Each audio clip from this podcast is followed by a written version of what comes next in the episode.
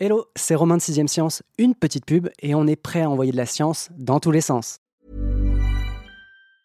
I'm Sandra, and I'm just the professional your small business was looking for. But you didn't hire me because you didn't use LinkedIn jobs. LinkedIn has professionals you can't find anywhere else, including those who aren't actively looking for a new job but might be open to the perfect role, like me.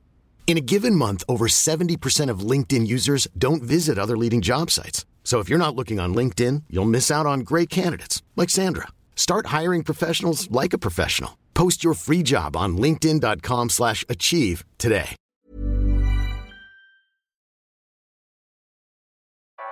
Vous écoutez 6ème Science.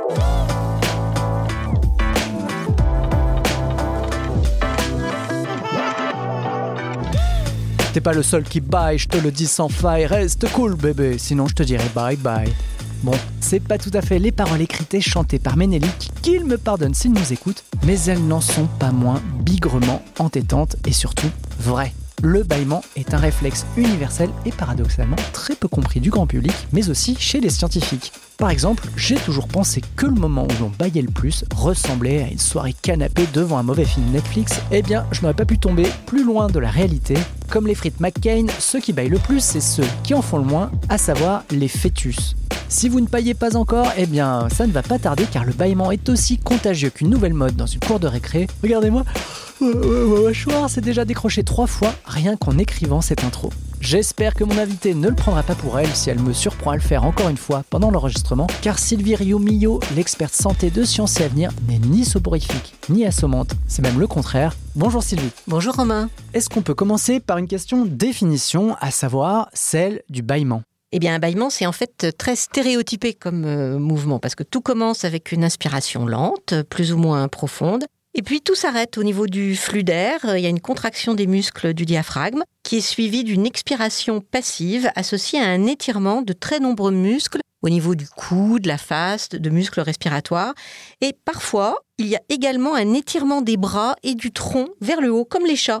Et d'ailleurs, ce comportement a un nom. Les scientifiques ont appelé ça la pendiculation. Est-ce qu'on sait pourquoi des fois on baille uniquement, on va dire avec le visage, avec la mâchoire, et d'autres fois on y associe le reste du corps? Eh bien non, c'est le premier mystère du bâillement. Ouais d'accord, je préfère prévenir nos auditeurs, il risque d'y en avoir quelques-uns. Plusieurs. En tant qu'animal, là on a quand même un début de réponse sur le fait que le bâillement a une vraie utilité et qu'il a pu nous sauver la peau un paquet de fois, puisque tu écris que selon certains, le bâillement sert de signal d'alerte en quelque sorte chez les animaux vivant en groupe, un peu comme un feu allumé dans un poste d'observation et qui se répandrait sur la muraille de Chine hein, pour prévenir d'une attaque. Le bâillement a une fonction en quelque sorte protectrice. Tout à fait. Il s'agit en fait là des travaux d'un éthologue américain qui s'appelle Andrew Gallup de l'Université de New York, spécialiste donc du comportement animal. Il défend l'idée que chez les animaux évoluant en groupe, le bâillement servirait à prévenir que l'un d'entre eux, l'un des membres du groupe, est fatigué et qu'il faudrait alors redoubler de vigilance pour se protéger des prédateurs car la survie du groupe est alors en jeu. Tu dis aussi que tous les animaux porteurs de vertèbres partagent ce réflexe, donc pas les escargots par exemple. Mais il y a une exception notable et c'est celle de la girafe. Alors c'est sans doute dû à l'anatomie. Le temps que l'air monte, redescende, il faudrait une sacrée coordination musculaire. Et c'est en tout cas peut-être le mystère numéro 2. En tout cas, moi, j'ai pas trouvé la réponse. Oui, parce que c'est vrai que dans le conducteur, j'avais ajouté cette petite phrase, c'est est-ce que c'est dû à la longueur de son cou Mais peut-être. Peut-être. J'ai dit plus tôt dans l'intro que le moment où l'on baillait le plus dans la vie, c'était les tout premiers instants. Et non quand on se retrouve un peu pantouflard dans son canapé justement à binger de la série Netflix. Pourquoi le fœtus baille-t-il autant jusqu'à 50 fois par jour? Eh bien, Romain, ce sera le mystère numéro 3, puisque nous ne savons pas, nous c'était juste une observation. Ce sont des Néerlandais qui ont, grâce à l'échographie 4D, démontré que les fœtus, dès la 12e semaine de leur séjour intra-utérin, baillaient et baillaient jusqu'à 50 à 60 fois par jour, alors qu'un adulte, dans la vie de tous les jours, c'est 10 à 20 fois. Et on n'a aucune idée du pourquoi. C'est peut-être juste des connexions nerveuses qui se Aucune font. idée. euh. Qu'en est-il de la contagiosité hein? Tout à l'heure, tu parlais du côté réflexe qui permet de prévenir, par exemple, au sein d'un groupe, que la vigilance chez certains euh, baisse. On sait aujourd'hui, et euh, on en est tous les deux témoins, puisque euh, t'as baillé et moi-même, pendant qu'on installait le studio, pourquoi le bâillement est-il aussi contagieux? On imagine que interviennent à ce niveau les neurones miroirs, ceux qui font qu'on éprouve de l'empathie pour nos proches. C'est très difficile d'aller faire des expériences précises qui montreraient le rôle précis et la mise en action de ces neurones à ce moment-là. Mais en tout cas, on sait par exemple que chez les autistes et les schizophrènes qui en sont dépourvus, le bâillement est moindre. On va le voir, hein, mais j'enjoins vraiment nos auditeurs à se pencher sur le dossier que tu fais dans le numéro de Sciences et Avenir. Tu listes à un moment un peu toutes les théories plus ou moins farfelues qui ont été posées par des scientifiques, à savoir que le bâillement aurait pu servir à oxygéner le cerveau, à refroidir même le corps en cas de surchauffe. Pourquoi, en 2022, on a encore autant de difficultés à déterminer l'utilité du bâillement? Eh bien d'abord, sans doute parce que faire des IRM, des imageries par résonance magnétique, euh, c'est difficile quand on bouge. Donc euh, l'interprétation des clichés serait très difficile. Et d'autre part, les scientifiques ont quand même d'autres euh, en recherche. Et est-ce que malgré toutes ces difficultés, on peut s'accorder à dire qu'il y a un rapport entre bâillement et fatigue? Oui, la dette de sommeil, évidemment, la fatigue nous pousse à bailler mais on peut se retrouver à bailler également après une nuit totalement réparatrice au réveil, ou alors en post-repas euh, au moment de la digestion, ou encore en interaction avec les autres. Donc est-ce qu'on peut dire qu'on aura appris quelque chose aujourd'hui à nos auditeurs en leur disant que le bâillement intervient généralement quand il y a de la fatigue? On pourra leur dire ça, oui. Et est-ce que les scientifiques, malgré toutes les difficultés qu'ils ont justement à analyser les mécanismes du bâillement, aujourd'hui ils ont pu quand même situer là où les zones du cerveau qui interviennent dans son déclenchement? Il y a pas mal de déceptions dans les travaux parce que sans doute euh, ont-ils cherché à identifier la zone du bâillement.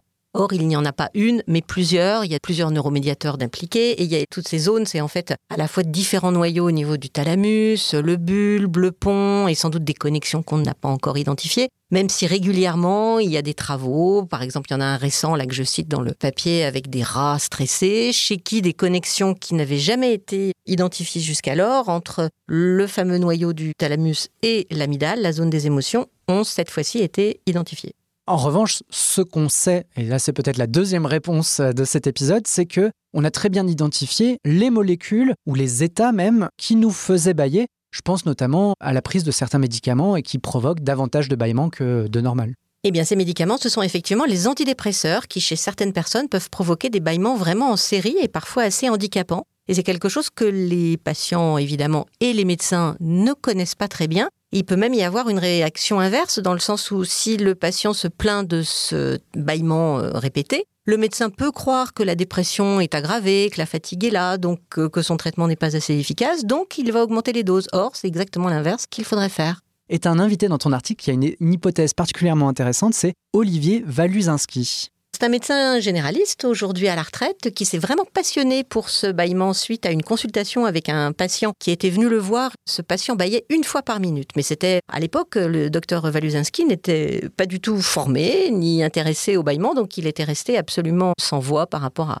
à ce patient. Il l'avait orienté en neurologie. D'ailleurs, il n'a pas eu de nouvelles de lui et il ne sait pas ce qu'il est devenu. Mais depuis 30 ans, il collecte absolument toutes les informations possibles sur le bâillement. Et lui a développé une théorie qui consiste à dire que le bâillement serait en fait une stimulation de la vigilance, puisqu'au niveau du liquide céphalorachidien, ce liquide dans lequel baigne la moelle épinière, on sait que s'accumulent des molécules qui sont dites hypnogènes et qui induisent le sommeil. Or, le bâillement, par ce mouvement d'étirement dont je parlais tout à l'heure, permettrait une meilleure circulation de ces molécules au niveau du liquide céphalorachidien en évitant qu'elles s'accumulent et qu'elles se concentrent à un endroit précis, donc elles seraient plus diluées et ça permettrait donc de nous réveiller. C'est une hypothèse qui est pas communément admise, mais qui fait son chemin ou pas? Faudrait-il encore faire des dosages de ces différentes molécules avant et après bâillement pour en avoir la preuve formelle? Alors on va terminer avec un conseil pratique, puisque tu nous dis dans ton article, bailler, c'est bon, et c'est bon notamment pour la concentration et pour la relaxation.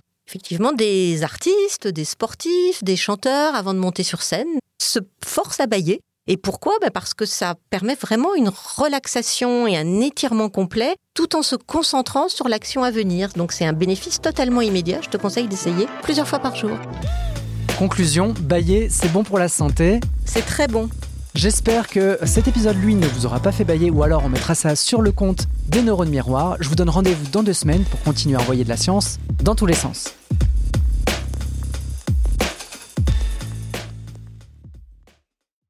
On ne va pas se quitter comme ça. Vous avez aimé cet épisode? Sportif, généraliste, sexo ou scientifique, varié mais toujours bien informé. Découvrez les autres podcasts de la rédaction 20 minutes sur votre application d'écoute préférée ou directement sur podcast au pluriel.20minutes.fr.